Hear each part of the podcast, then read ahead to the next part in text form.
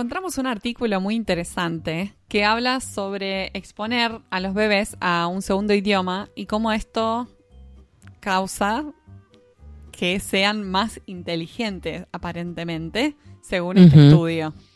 Sí, acá dice que los bebés, eh, bueno, igual es medio raro, porque estamos viendo una foto de un bebé metido dentro de una máquina, pobrecito va, porque testearon a 16 bebés que venían de casas en donde un papá hablaba, por ejemplo, inglés y otro papá hablaba español. Sí, esto lo hizo la University, of Washington, este estudio. Así es.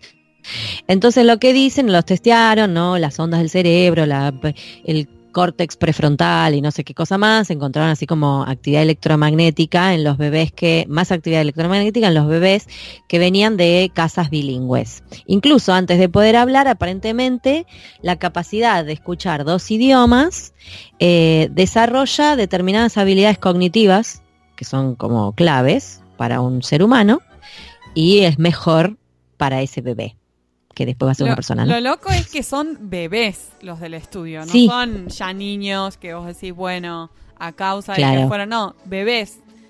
Bebés que a uno le parece que no están, no te están escuchando, no te están entendiendo, procesan, procesan todo en sus cerebritos. Y eh, dos de las características que desarrollan más los bebés que, que son bilingües o que están expuestos a más de un idioma es eh, lo de lo que tiene que ver con eh, tomar la toma de decisiones y la resolución de problemas. O sea, las zonas del cerebro que lidian con esas cuestiones son las que más activas estaban en los bebés bilingües. O sea, básicamente la, la, nota dice, no, no tiene ninguna desventaja ser bilingüe. Parece que estuviéramos promocionando un instituto de inglés. Es que es muy loco porque, especialmente para inmigrantes de acá de Estados Unidos, hay mucha información errónea con respecto a eso. Muchos padres que al ignorar esto piensan que si exponen al, al niño, por ejemplo, a español, el niño no va a aprender bien inglés, no le va a ir bien en la escuela, como que les, puede hacer un mal. Cuando está comprobado científicamente que es todo lo contrario, que les hacen, les hacen un bien al hablarle en otro idioma. Algo que me llamó también la atención es que em, también tienen mayor em, habilidad para adaptarse a otros idiomas o a otros sonidos nuevos que los bebés que no están expuestos a otro idioma. O sea, eh, si de repente alguien les habla en alemán, el, bebé que ya es bilingüe está mucho más abierto y con posibilidad de adaptarse a esos nuevos sonidos de idiomas que el bebé que solo habla un idioma, como que lo, lo descarta automáticamente el cerebro. Claro, exactamente. Así que bueno, ya saben, people. Bueno, ya lo habíamos hablado esto, ¿te acordás con Adolfo? Nuestro invitado científico. Em, y la verdad que es súper curioso, por tal cual, por lo que vos decís, porque no es que es un nene que por ahí te repite palabras o lo que sea, no. Son bebés que todavía no aprendieron ni a hablar una lengua. Y sin embargo, eh, se ve que el cerebro, por su lado, va generando conexiones que les sirven luego en la vida adulta, ¿no? Y te acordás que Adolfo nos había dicho que si vos, por ejemplo, un bebé está expuesto puesto a una lengua y después, como decía el caso de un bebé chino, que después lo adoptaban en otro lugar, le quedaba esa cosa residual si en el futuro retomaba quizás la lengua china, suponete. Eh, no, Está maravilloso. también para exponer a los bebés o a los niños a otro, por más de que no estén criándose en un ambiente bilingüe, ponerle canciones o ponerle, no sé, algún video en otro idioma para que estén expuestos a esos sonidos, a esos idiomas, eh, ayuda y les queda. Claro, tal cual. No se pierde. Así que este, sí, exactamente. Y después esto que ya lo habíamos, también lo habíamos dicho en algún, lo habíamos leído en otro lado, que dice que aprender otra lengua también te puede ayudar a prevenir o demorar el comienzo de alguna enfermedad degenerativa, como el Alzheimer o la demencia. ¿Sabías? Está tan bueno eso. Em, ¿Viste? Ah, estamos salvadas, Marina. Sí, sí. qué suerte. Yo sé que a lo sumo me internan por loca, pero todos los demás. De los demás me salvé. Ya me voy a anotar en algún curso de otro idioma por las dudas, ¿viste? Por la duda, para seguir, para seguir es poco, generando la nuevas conexiones cognitivas.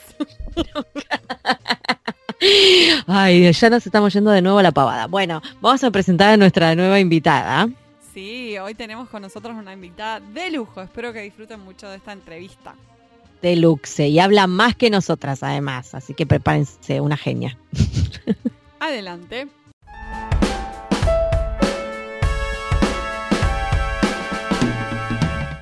Hoy tenemos con nosotras a Maya Busqué. Ella es licenciada en traducción e interpretación, traductora e intérprete jurada de inglés y castellano y tiene un máster en interpretación de conferencias. Sus lenguas de trabajo son el inglés, el alemán, y el, castellano y el catalán. Trabaja como intérprete de conferencias y traductora profesional autónoma desde el año 2001. A lo largo de este tiempo, se ha dedicado principalmente a la interpretación simultánea, consecutiva y de enlace. Ha interpretado en numerosos congresos, conferencias, ruedas de prensa, simposios, jornadas, reuniones y estudios de mercado. También realiza traducciones escritas para empresas y particulares. Está especializada en la traducción médica, la traducción de temas relacionados con la moda, la traducción publicitaria, jurídica y de marketing, así como en textos y discursos de divulgación científica. Es socia fundadora de la Asociación Profesional de Traductores e Intérpretes de Cataluña. No lo voy a pronunciar en catalán porque no, no, no me da. Y ha ocupado varios cargos en la Junta Directiva de la asociación, incluido el de presidenta. Actualmente representa a la, a la Asociación Vértice, una plataforma que tiene como objetivo fomentar la colaboración entre las asociaciones de profesionales de la lengua. Maya, bienvenida en Pantuflas. Gracias y muchas gracias por tenerme con vosotros. Muchas gracias a vos por hacerte este ratito. Sabemos que todavía te quedan cosas por hacer, por trabajar. Eh, estás en Barcelona, ¿no? Estoy en Barcelona, sí. Ah, eh, hoy este triangulamos Barcelona. Son fiestas además, el lunes es fiesta ah. aquí, las fiestas a ah, la claro. Sí, sí. en Barcelona. qué buena onda. Así que vas a andar, vas a andar de joda, como se dice en Argentina. Básicamente. Exacto. Este, fin de semana en Barcelona estamos todos un poco de fiesta, sí. Sí, sí. Igual Barcelona es como una ciudad que hay, hay movida, hay fiesta, ¿o no? Continua. Hay mucha gente, mucho turista. Es demasiado, pero bueno. No, es sí, es verdad. Eh, tenemos que hacerte la pregunta de rigor. ¿Estás en pantuflas? No, ¿no? Porque hace calor. No, la verdad es que ahora mismo no estoy en pantuflas, estoy en sandalias, que bueno, un poquito. Bueno, está bien está bien. Es la versión, es la, versión veraniega de la pantufla. de, todos, modos, chicas, yo nunca he sido de. Hay mucho, yo sé que hay mucha gente que trabaja en pijama. Yo nunca he sido de, trabajar en pijama. Yo, de hecho, me ah. incluso, incluso cuando no interpretaba tanto, porque ahora la verdad es que la mayoría de los días interpreto, también sigo traduciendo, pero, pero interpreto más que traduzco.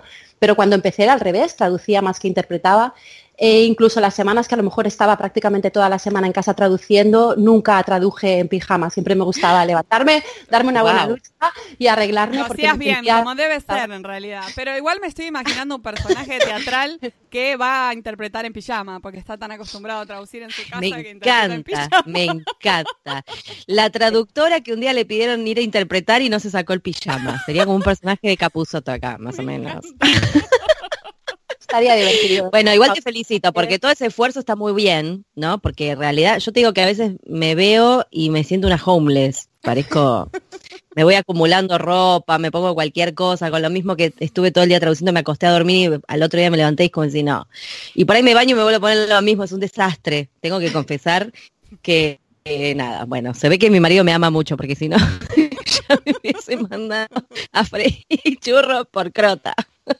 claro, cada, bueno, que trabajar en lo que, le, lo que le vaya mejor y le siente mejor. Y pero claro. Comodidad. Y, sí. Es así, comodidad total. Y contanos cómo es un día en tu vida como cuando trabajas de intérprete, específicamente intérprete de conferencias. ¿Con qué tipo de clientes trabajás? ¿Cómo es una jornada laboral de ese tipo?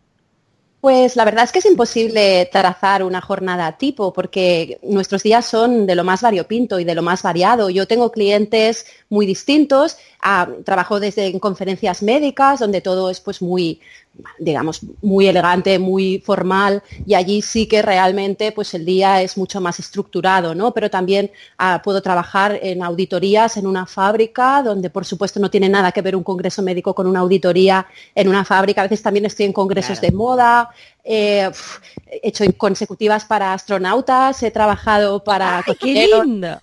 Como Ferran Adrià, he estado, qué sé, el fin de pasado, sin ir más lejos, por ejemplo, me mandaron a Creta para interpretar sobre esgrima, es decir, es lindo y me pasé la mayoría del fin de semana en la playa, también lo tengo que decir, pero bueno, el momento de la cabina fue pues muy intenso también, pero la mayoría pues incluye muchas cosas, ¿no? Nuestro trabajo la verdad es que eh, lo más interesante y lo mejor que tiene es que es realmente variado.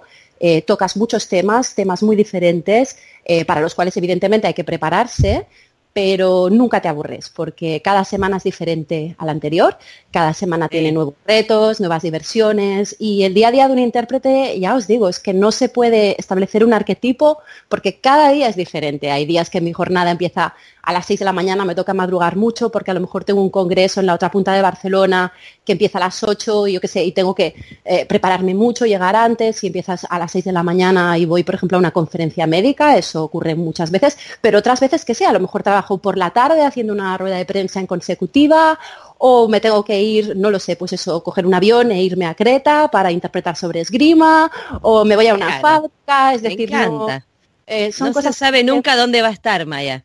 Es como... la verdad es que no, la verdad es que no.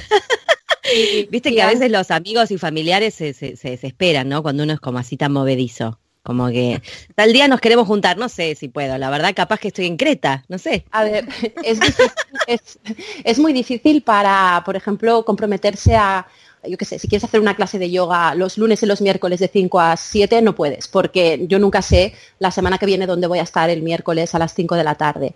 Y, también es verdad que antes eh, sí que nos, teníamos las reservas de simultánea con mucha más antelación y en los últimos años y sobre todo en los últimos meses es más típico que te reserven a una o dos semanas vista, con lo cual tu calendario va cambiando todo el rato, ¿no? Pero a mí me encanta, yo es que por, por, mi personalidad y mi forma de ser me siento totalmente incapaz de estar en una oficina de 9 a 6, o sea, yo creo que me moriría si tuviera que estar cada día haciendo lo mismo en las mismas paredes, con la misma gente. lo que más, lo que más me gusta de mi trabajo es la sensación de aprendizaje constante y de novedad variedad y reto constante también.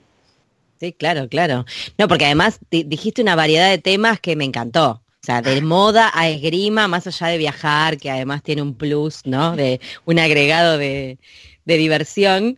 Eh, ya el solo hecho de, no sé, saber que vas a interpretar en un coso, en algo de moda, a mí me, no sé. Yo, estaba pensando en, tus distintos atuendos para estas interpretaciones. Como me ah, imaginaba, por ejemplo, si hacías algo médico, como que ibas a reformar vestida. Súper y después, si hacías algo de moda, te ponías algo así más como loco. La verdad, loco. La, verdad, y si haces una cosa de marketing, por ejemplo, vas muchísimo más informal. También lo importante es saber dónde vas y, según dónde vas, pues... Claro, el código, el código. Secuencia, claro, claro. antes sí que la interpretación de conferencias requería prácticamente siempre traje chaqueta, pero ahora ya, ya no tanto, ¿eh? Ahora la mayoría de los sitios no están... Pero bueno, sí que es, realmente es muy diferente. O sea, hay contextos y contextos, temas y temas, y no, os puedo sacar un prototipo, chicas, porque lo que sí que os digo es que es muy divertido y muy interesante, prácticamente siempre.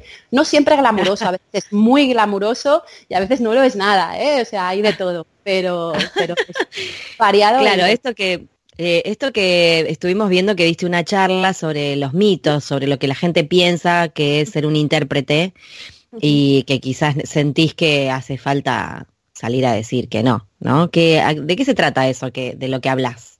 Um, Conta un poquito más para el que no haya escuchado la charla, que somos muchos. Hay, muchos mitos ¿no? acerca de la, de la, interpretación. Uno de los mitos es que pues, los intérpretes no se hacen, sino que nacen, que es una especie de don. Eh, las personas nacen dotadas de ese don o si no lo tienen, no pueden ser intérpretes jamás. Y yo estoy bastante en contra de eso. Evidentemente creo que la interpretación es una técnica, es una técnica que se aprende y es una técnica que, a la cual todo el mundo tiene acceso. Hay personas que tienen más facilidad, por supuesto, personas que van a adquirir esa técnica de una forma más fácil y a otras a las que les va a costar más. Pero al final yo muchas veces lo comparo con dos cosas que son conducir y tocar el piano, eh, porque son cosas que pasan por el, una parte del proceso pasa por el subconsciente y es muy importante ese tránsito de, la parte consciente a la parte inconsciente. Y de la misma forma, por ejemplo, que si a un conductor novel le pusieran eh, por primera vez, la vez, primera vez que coge el coche, le ponen en la calle más transitada de Madrid o Barcelona a las 8 de la mañana y le dicen, venga, conduce, pensará que jamás puede llegar a, conducir, ¿no? Que eso es un espanto y es muy difícil. Y sin embargo, con la, con la, práctica y con la técnica, llega un día a su casa y no sabe ni cómo lo ha hecho, porque una gran parte del proceso de conducir, a mí es un ejemplo que yo siempre pongo, pero yo conduzco bastante mal, ¿eh? las cosas como sean. Y creo que interpretar, pues me defiendo. Pero conduciendo soy un espanto. Pero me parece que hay una parte pero me parece que hay una parte que es exactamente esa, que es interiorizar una técnica y, por tanto yo me niego mucho a que las personas prueben la interpretación una vez y, crean que no valen para eso, ¿no? Porque muchas veces si las expones a la interpretación, insisto, como si las expusieras a una calle transitada a las 8 de la mañana la primera vez, van a pensar que son unas personas negadas, ¿no? Y luego otra de las que se requieren interpretación para practicar es la, es la, repetición. Eh, y ahí está mi otro ejemplo del piano. ¿no? Cuando tú tocas, em, tocas el piano, pues imaginamos que si un pianista eh, que está empezando, que cada vez que intenta practicar le pusieran una partitura diferente, eh, solamente las personas que son Mozart o yo qué sé, los grandes genios lo harían bien desde el principio, porque la gran mayoría de nosotros necesitamos practicar y practicar y practicar con la misma partitura. Y muchas veces cuando se, enseña a interpretar, se olvida eso. Y se olvida el hecho de que debería, se debería enseñar a interpretar cogiendo un mismo discurso y trabajando de ese mismo discurso muchos planos diferentes, desde la comprensión del original hasta la formulación de la traducción, pasando por planos mucho más sutiles que solo puedes trabajar si no te fallan los dos primeros, como por ejemplo la entonación, el control de las muletillas, el control de la respiración, muchas cosas que solo puedes trabajar si no te está desbordando por completo la otra parte de tu cerebro, ¿no? Porque la interpretación no deja de ser un, proceso en el que tu cerebro se divide como en varios compartimentos y, hay una parte muy importante que es el director de orquesta que tiene que estar ahí siempre controlándolo todo, eh, pero es importante que todas las partes fluyan a la vez y que muchas de ellas pasen por el subconsciente. Es una técnica, es una técnica preciosa y yo lo que siempre digo y ese, mito que yo intento desmentir es, es el mito de que el intérprete nace, porque yo creo que con trabajo eh, pues se puede, se puede conseguir. Es un trabajo precioso y es un trabajo que a mí, me, a mí personalmente me ha aportado muchísimo y, vamos, creo que es, es un trabajo muy, muy maravilloso. Y entonces también otra de, otro de los mitos que existe em, de afuera acerca de los intérpretes es que somos eh, como un poco divos, ¿no? Un poco personajes que eso supongo que viene de, Hay una fama de, de elite. Hay una fama de que los intérpretes son una elite, es verdad. Eh, y eso no es verdad, es decir, eh, sí que es, nuestro trabajo es muy exigente, sí que es verdad que está, está bien pagado, o sea, ese mito sobre que los intérpretes eh, cobramos más que los traductores por lo general, no, no siempre, pero en general un intérprete se gana muy bien la vida, ese mito es totalmente cierto, o sea, pero, pero el mito de que somos eh, engreídos, vanidosos, eh, una especie de divos, eso no es verdad. Eh, hay una nueva generación de intérpretes y generaciones anteriores también, de, que son personas muy cercanas, muy, muy colaborativas. Yo, yo, por ejemplo, aquí en el circuito de Barcelona realmente hay un, hay un ambiente muy majo entre los intérpretes, nos ayudamos muchísimo unos a otros, nos pasamos trabajos, organizamos cenas, es decir, no hay este ambiente individualista que se pueda imaginar desde fuera, ¿no? No sé, hay muchísimos mitos acerca de la interpretación de conferencias, chicas, porque yo creo que es una profesión que se conoce poco desde fuera. Y bueno, a veces y en parte los mitos ya nos van bien, es decir, a mí ya me va bien que mis clientes piensen que esto es una especie de don divino, porque así me van a pagar, así me van a pagar más, claro, pero, pero yo lo que. Claro, no digas nada. No, me encanta lo que decís, me encanta lo que decís de, ir puliendo e ir puliendo con la práctica y la práctica hacia el maestro, eso es lo que estás diciendo, que está buenísimo, porque me parece que es cierto que muchos traductores por ahí fantasean con la idea de hacerlo, pero al haberlo intentado una o dos veces se frustraron. Se frustraron. y es verdad que mm, es verdad que quizás el encare de la, de la materia, por lo menos yo tuve un año como materia nada más. El encare de la materia muchas veces, yo no, no voy a hablar de ahora porque no sé, pero muchas veces es ir cambiando de texto en vez de esto que vos decís. Y es cierto, ¿no? Digo, como, como un actor, de repente va a tener que repetir un coso, lo, puede buscar de muchas maneras. Está re buena esa técnica que vos eh, contás. Me parece muy lógica, como para empezar a ejercitar el músculo y después mandarse a, La verdad es que yo algunas veces he, impartido algunos cursos de introducción a la interpretación, todavía no estoy en la universidad ni nada así, pero me gusta mucho practicar esto que os digo con, los alumnos porque ves como realmente personas que se creían completamente incapaces de interpretar, eh, una vez les expones al mismo texto muchísimas veces y vas trabajando con ellos los diferentes planos que conlleva la interpretación, Luego, cuando les expones a un segundo texto diferente, que cogen por primera vez, lo hacen muchísimo mejor de lo que lo harían si hubieras cogido ese texto y luego otro y luego otro y luego otro, ¿sabes? Entonces, realmente, si tuviera más tiempo, me gustaría investigar sobre esto que digo e investigar más profundamente con un doctorado o lo que fuera, porque realmente creo que hay una parte ahí de la, didáctica de la interpretación que está, está todavía por, investigar. Pero bueno, ya os digo, es... Eh, es una, es una técnica, es una técnica que se trabaja y, ahí estamos los intérpretes. Y otro de, otro de los mitos también, no, esto no es, un mito, pero creo que también puede ser una, algo que frustre a, los, a, las, a las personas que están empezando en el mundo de la interpretación y porque muchos de ellos también han estudiado traducción e interpretación cuando son dos cosas completamente diferentes que requieren habilidades muy diferentes también. Y para, la, para la traducción eh, el hecho de intentar apuntar a la perfección es fundamental, el hecho de, tratar los términos con todo el rigor y de, realmente ir a buscar la palabra exacta, la palabra precisa, por mucho que requiera investigar eh, antes de dar con esa palabra, ¿no? Y, entonces esos mismos traductores cuando abordan la interpretación la abordan con este enfoque y en la interpretación una de las cosas fundamentales es aceptar la imperfección. Es decir, la interpretación es una técnica eminentemente imperfecta. Eso no significa, y eso siempre lo digo, ¿eh? eso no nos da licencia para ser un desastre. Es decir, eh, en una interpretación, no, claro, en una interpretación, en una interpretación, si tú logras traducir al 80% lo que está ocurriendo y con, rigor, está, bastante bien. Es bastante imposible que logres el 100%. Pero tampoco, sí, a ver, si estás en un 60% o en un 40%, eso es deficiente. Es decir, hay que tener ganas, hay que, hay que tener, intentar apuntar a la excelencia. Pero no hay que perder de vista que es una técnica eminentemente imperfecta y que en algún momento de la interpretación, en algún momento del acto, por cualquier motivo externo, ya sea por la velocidad de un ponente, por el acento, por cualquier cosa, puede haber momentos en los que es como si se te, se te escapa, porque ahí eh, no vas, en, en, ese momento no tienes la palabra, no tienes el recurso. Y es como si abrieras, otra también digo, siempre se abre un tobogán, ¿de acuerdo? Se abre un tobogán y te vas para abajo, es que te vas para abajo. Y aquí la única diferencia entre un intérprete novel y un intérprete con más experiencia son los recursos para, para solventar esa, esa situación. Y salir, caer por el tobogán de una forma airosa o caer con el tobogán enseñando las bragas. Volver a trepar por el tobogán. Claro, claro, claro. Pero, claro, claro. Pero, pero sí que es importante asumir que hay momentos en los que una interpretación se va a complicar y, no, no se puede estar al 100%, aunque sí que hay que apuntar a la excelencia, por supuesto. Y este es otro de los mitos y es otra de las maneras en las que el cerebro del intérprete a veces funciona un poco diferente al cerebro del traductor, porque el intérprete no va tanto a la palabra justa y la palabra exacta, sino a la palabra adecuada en ese contexto para salir del paso. Evidentemente, si estás haciendo un congreso médico, la terminología médica la tienes que dominar. Y es importante que, se trasladar el, trasladar el discurso con toda la terminología que puedas.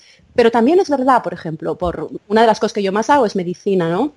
Y una de las cosas que yo siempre, que es que yo siempre digo, porque a mí me preguntan, ay, haces medicina, qué complicada la terminología médica. Y digo, bueno, para empezar, la gran mayoría de la terminología médica tiene raíces grecolatinas, con lo cual es bastante similar en inglés y español y catalán y prácticamente todas las lenguas. Pero aparte de eso, em, la persona del público o el ponente que se pone los auriculares para escuchar una interpretación en un congreso médico es un médico. Es decir, si en la pantalla tiene, eh, yo qué sé, una prostaglandina, sabe perfectamente lo que es eso. Es decir, no va a tener un problema con esa terminología. Lo que va a tener un problema es con, un nevertheless. Va a tener un problema, problema con todo lo que estructura el discurso y con lo que traslada la historia. Y un intérprete lo que hace, un intérprete lo que hace, lo que tiene que hacer es contar una historia.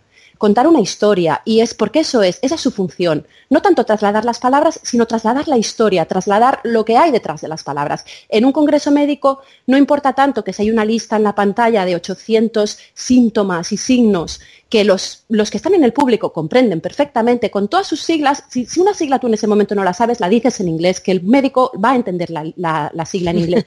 Pero, pero lo, que no, lo que no puedes perder es si en ese estudio pues se han alcanzado los resultados esperados o no, lo que no puedes perder es la historia. Pues, ya digo, sentido.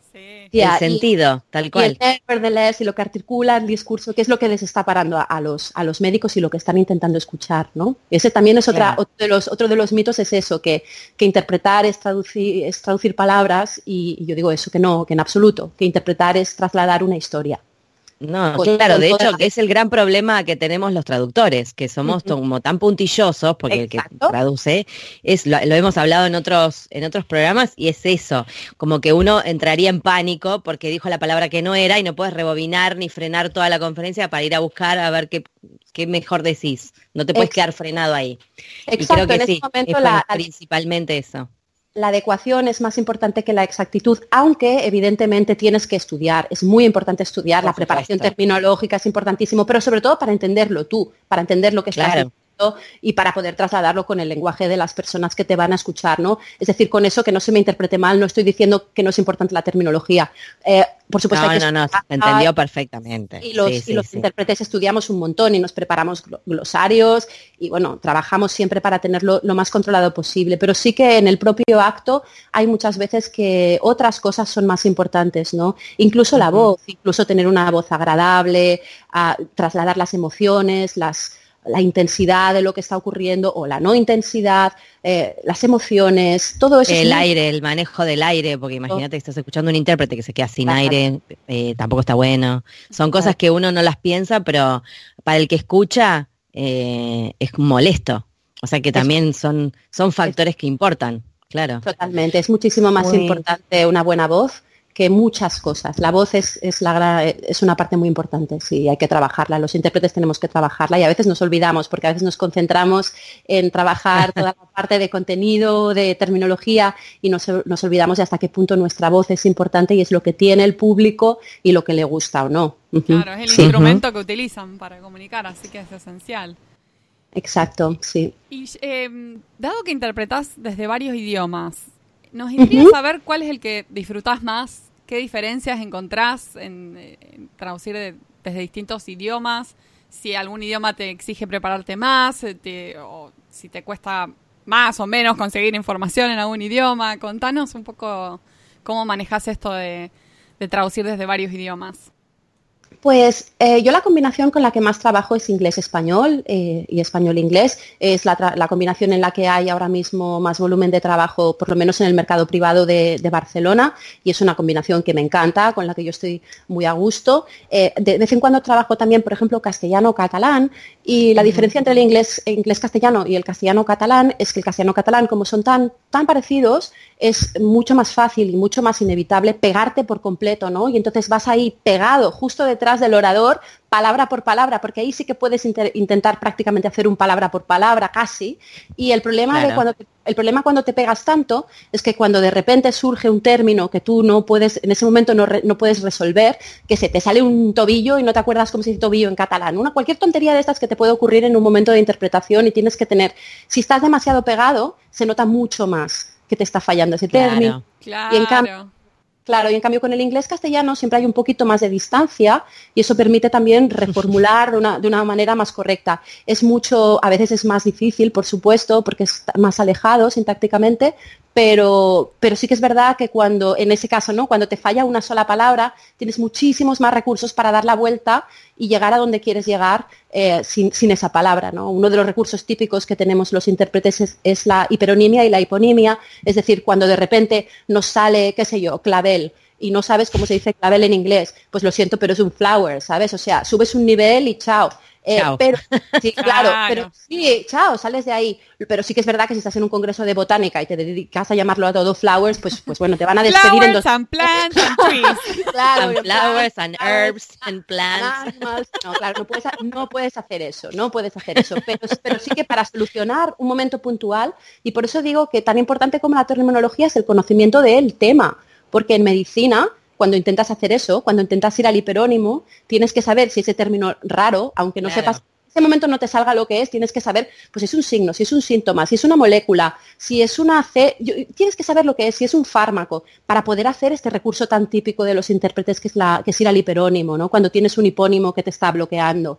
Y volviendo a las combinaciones, en, combinaciones que, en principio parecen más difíciles, es mucho más fácil hacer eso, porque tienes la distancia para hacerlo. Mientras que cuando vas ahí pegadito, pegadito al, original, eh, tienes menos tiempo y se nota mucho más este, este tipo de estrategias que aplicamos de una forma natural. Y, bueno, también tengo alemán, lo que pasa que no, no trabajo prácticamente con alemán, porque en el mercado privado de Barcelona te piden el return, te piden el retorno, que puedas ir hacia el otro idioma en, muchas de las ah, ocasiones. La, inversa. Sí, sí, sí. Claro. Ah, no siempre, ¿eh? hay cabinas puras, ah. pero en algunas de las situaciones necesitas pues tener el retorno, el return que le llamamos. Y, es verdad que, por ejemplo, yo de alemán no tuve ese retorno, no lo podía hacer desde el principio, con lo cual he ido diciendo que no a muchos trabajos y ahora no trabajo casi con el alemán. También es verdad que los pobres ponentes alemanes los ponen a hablar en inglés en el 90% de los congresos, pero, pero sí, es, es una combinación que apenas toco. Eh, la, que más, la que más toco es inglés-castellano. Y, y vos, o sea, vos sos oriunda de Barcelona, o sea, el catalán lo aprendiste desde chica o no? O sea, hablas las dos lenguas de más, más o menos. ¿O ese es otro mito? No, ¿Cómo? bueno, en, mi caso sí que es un mito que, soy catalana. Sí, soy, catalana, mis padres son catalanes, pero yo nací en la India. Eh, mis padres ah. eran mis padres eran hippies, yo me crié en Menorca eh, y mis padres desde Menorca viajaban, viajaban muchísimo y por eso el interés por los idiomas me nació ahí, porque mi madre siempre cuenta que cuando yo tenía tres o cuatro años me podía dejar en una calle de Calcuta jugando a la cuerda con las niñas y nos comunicábamos. Yo hablaba catalán, ellas hablaban qué, sé yo, qué dialecto de por ahí. Y, y, por gestos y lo que fuera nos entendíamos perfectamente, pero llegó una... Llegó un, llegó un momento, no sé, hacia los cinco años o así, en los que, en los que surgió la vergüenza y en ese momento dejé de poder comunicarme con los niños y me acuerdo muy chiquitita de pedirle a mi madre, mami, quiero aprender inglés porque puedo, quiero poder entenderme con los niños cuando viajo. Entonces empecé, a, empecé, a, empecé a aprender idiomas de, chiquitita y el motivo es ese. El motivo eran los viajes de mis padres y que a mí me gustaba entenderme con los, con los niños. ¿no? Y, pero volviendo a esta anécdota de cuando yo antes de, tener las vergüenzas que todos tenemos, me podía entender con los niños eh, hablando dos idiomas diferentes. Eso nos demuestra que en la comunicación eh, más del 80% es no verbal. Es decir, y, volviendo, volviendo a la interpretación, em, muchas veces es fundamental que no se pierda ese 80% que no es verbal, que está en la entonación, que está en la intención y que está en la emoción. Eso es muy importante en un intérprete también, porque, porque comunica muchísimas cosas, porque cuando alguien habla, eh, no es no solo lo que dice, sino cómo lo dice. Y eso también hay que trasladar. Sí, totalmente. Es verdad cuando uno ve eh, esas interpretaciones quizás en vivo, bueno, me acuerdo ahora de las entregas de los Oscars hace un montón de tiempo, por lo menos acá en Argentina, era tan monótona la interpretación que todo el mundo la odiaba. Claro, obviamente, vos los actores que veías en pantalla ya los conocías, obviamente hay como... Era simultáneo, así que supongo que eso es muy diferente. Simultáneo, tal cual, pero fea, fea de, de, sí, era, era fea, fea, fea, sí, tal cual. Era espantosa. Voy a, Hay una, voy a agradecer a mi no la quiero escuchar más. también a mi hay, madre. Gracias a todos los que me apoyaron. Gracias. Eh, hay, hay, una, hay, una, hay una corriente, hay una corriente de interpretación de hace tiempo ya, yo creo que ha quedado un poco obsoleta. Viejo, que, que entona, eh, utilizaba esa entonación monótona, monocorde para poderse concentrar en otras cosas. Pero yo creo que ahora a estas alturas de la partida ya está un poco superada esa, esa tendencia, ¿no? Yo creo que los nuevos los nuevos intérpretes sí que intentamos darle un poco de vidilla a nuestra interpretación con la voz, porque ah, es, esa gente, valora mucha gente de estar trabajando. La, audiencia, sí. Sí, esa gente está trabajando de Siri ahora, debe de hacer la voz de Siri, ¿no? Claro. Porque era así. Sí, sí. No, está claro. La verdad, Maya, y ahora que te acuerdes así, alguna, alguna anécdota de esas que te quedan así guardadas, decís, ay, no sabes lo que me pasó en la conferencia tal. Debes tener miles, pero digo, de esas que le contás a tus amigos siempre o las que uno, viste, siempre tiene más a mano. Contanos alguna. Dale, chusmeate algo. Yo no sé, hay, hay, hay, anécdotas, hay anécdotas preciosas. ¿eh? A mí me ha, ocurrido de todo, casi todo lo que os podáis imaginar. Es que desde tocar el xilofón en, la cabina, que nos trajeran un xilofón, hasta, yo qué sé, hemos, hecho, hemos hecho de todo. Es que estoy intentando pensar así anécdotas cosas que me haya tocado, que me haya tocado hacer. Ah, por ejemplo, estuve una vez en un congreso de, la cábala y, se pusieron, cerraron todas las luces, se encendieron velas y empezaron a hacer como un ejercicio de meditación y hacer cánticos raros. Y yo estaba ahí interpretando. Ah, me ha pasado de absolutamente de todo lo que os podáis imaginar, chicas. Send lo que help to the interpreting booth. sí, Qué tremendo, rara, claro. Ay, sí, sí, pero aparte como, bueno, no, ustedes ustedes son como maestros zen, porque la verdad yo creo que me tentaría la mitad de las veces si me pasara algo así. Nos, pasan cosas nos, pasan cosas muy divertidas, de verdad, y cosas muy bonitas también. O sea, yo por ejemplo, eh, yo empecé, yo trabajo mucho con, temas científicos porque me, porque me encanta la ciencia, ¿no? Y, me gusta la astronomía desde que, desde que soy chiquitita, siempre tengo una fascinación por, por, el cielo, por las estrellas. Y eso, ¿no? La primera vez que me tocó interpretar a un astronauta de la NASA, ¿no? Sobre auroras boreales desde la Estación Internacional. qué lindo eso, me encanta esa sensación fue absolutamente maravillosa, ¿no? Y la verdad es que es eso, que la, eh, la interpretación te brinda la posibilidad de, incluso eso, de, cumplir muchos sueños, eh, de hacer cosas que nunca, que nunca creías que ibas a hacer, de conocer a personas eh, que nunca creías que ibas, que ibas a, conocer. Es, es realmente, ya, os digo, casi siempre divertido, algunas veces un poco, un poco estresante, pero, pero nos, da, nos da muchísimo, nos da muchísimo, ¿no? Por ejemplo, yo que sé, hace, hace relativamente poco también me tocó interpretar a Roger Waters, el de, el de Pink Floyd, y me acuerdo, que estaba, estaba mi madre, como en ese caso no cumplí un sueño mío, sino un sueño de mi madre, ¿no? En plan, ¿cómo te mandan a interpretar? Como loca. Sí, Qué increíble. No, pero nuestra segunda, nuestra segunda intérprete de Celebrity sería en este momento. Porque tuvimos a, la tuvimos a, nuestra amiga que estuvo con Federer y vos ahora con Waters. Los Roger están a pleno. Los Roger a pleno con nuestras chicas. Los Ferreros Roger. hay, momentos en los que tienes la ocasión eso, ¿no? De, interpretar a, gente a la que admiras, o como Ferran Adrià, ¿no? Por ejemplo, para mí, que es un cocinero increíble, maravilloso y pues, privilegio, ¿no? Si un día, bueno, yo he tenido varias, en varias ocasiones la oportunidad de interpretarle y es, un auténtico privilegio. Pero yo lo disfruto prácticamente todo, ¿eh? desde los, desde cuando me toca interpretar a personas famosas como, que sé, cuando a mí la ciencia me encanta. Yo lo que más disfruto es lo que tiene que ver con, ciencia y con medicina. Pero bueno, y la, moda también me gusta, qué sé, ya os digo, mi, en la profesión lo bueno es esa, lo bueno es la, la variedad. sí, claramente. Maya, y nos ah, contás eh, si tenés algún consejo práctico para alguien que le interese empezar a formarse como intérprete de conferencias. Pues Ah, vamos a ver, me parece que en el caso de la interpretación, como os he dicho, como es una técnica, es fundamental practicar, practicar, practicar. Hoy en día hay muchísimos más recursos en línea para la gente que quiere practicar interpretación. Está lleno, lleno de, plataformas con discursos, redes de intérpretes que se corrigen entre ellos. Hay, muchas, muchísimos recursos para, un intérprete novel.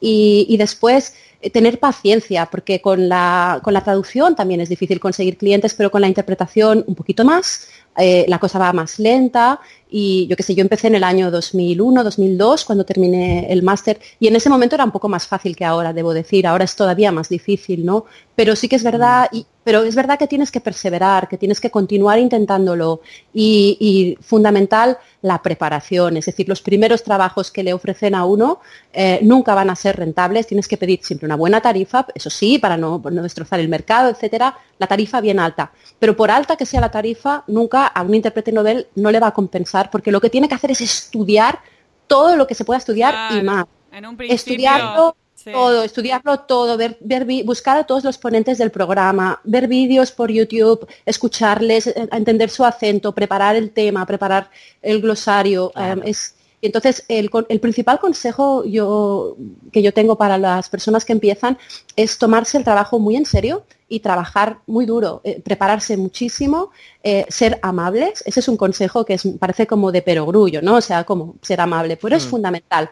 La amabilidad con el concabino o la concabina con la persona que tienes al lado en la cabina eh, y la amabilidad con el cliente, saber estar en tu sitio, no, no, ser para nada intrusivo, pero ser correcto y ser amable es fundamental y te abre muchísimas puertas porque porque muchas veces la gente se olvida, y también en traducción, ¿eh? la gente se olvida de que lo que estamos vendiendo no es un producto, es un servicio. Un servicio.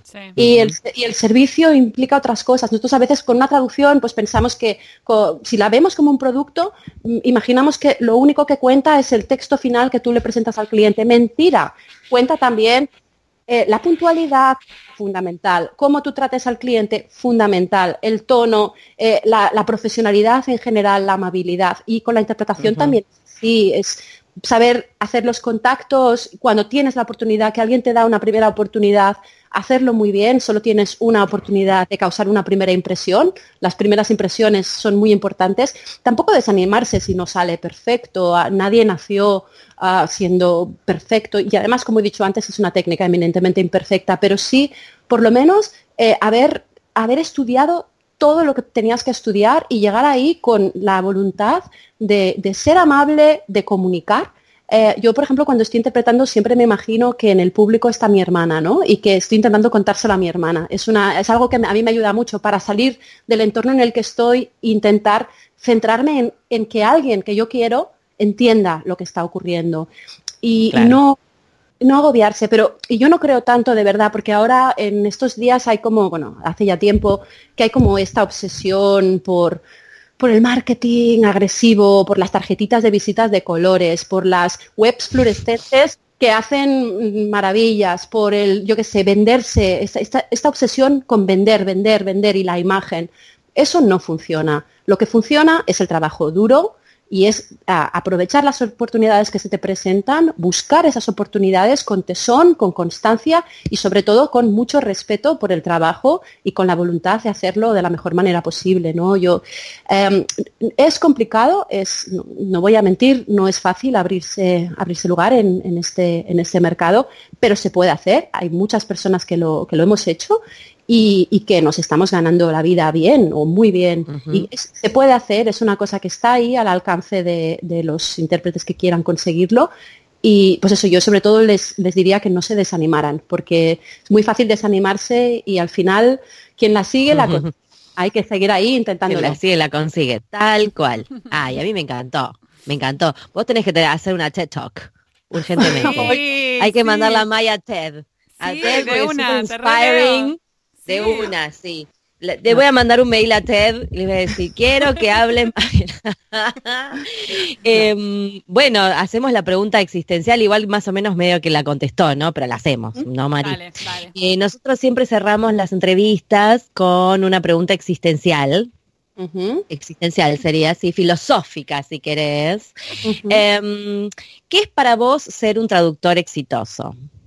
Un poco medio que ya lo contestaste sin darte cuenta, pero igual la cerramos así. Eh, no hay respuestas correctas, esto es para cada uno lo que es para cada uno y está todo aceptado. Mira, una vez traduje porque además de, interpretar, también, también traduzco entrevistas para, la televisión, para programas de ciencia, como, como comentaba mm. antes, y las prepara, como se había comentado, y las preparo para el voiceover y hago para, he colaborado con, dos programas bastante conocidos. Uno es el programa Redes de Eduard Punset y ahora estoy colaborando con un programa también interesantísimo que se llama El cazador de cerebros de Peras Tupiñá, que son entrevistas a, científicos y, científicos o personas relacionadas con el, con el mundo de la ciencia en general. Y me acuerdo que eh, en una ocasión me tocó preparar una de las entrevistas al director de la Filarmónica de Boston y, él tenía una frase.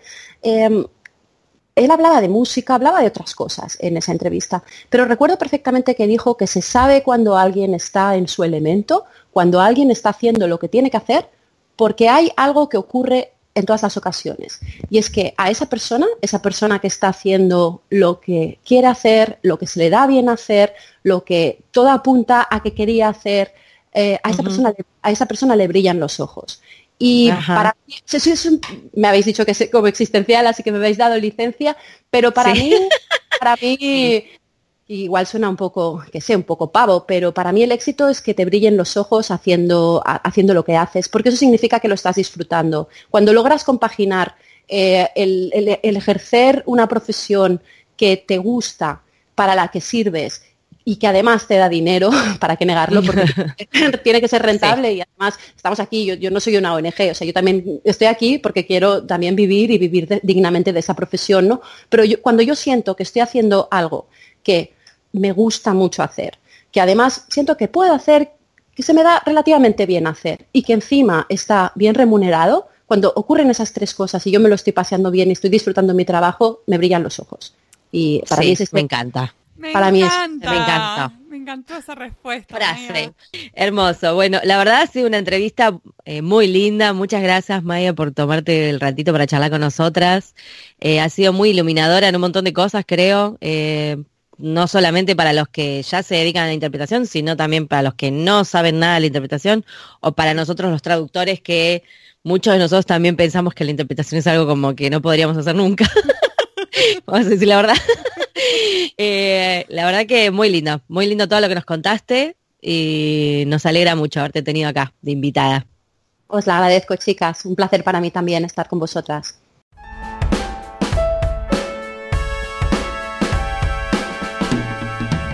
Este fue un nuevo episodio de En Pantuflas. Podés encontrarnos en la página en-delmediopantuflas.com y suscribirte a nuestro podcast desde iTunes, Podcast Addict o la tienda de podcast que más te guste. Prohibida su reproducción en el territorio de Argentina,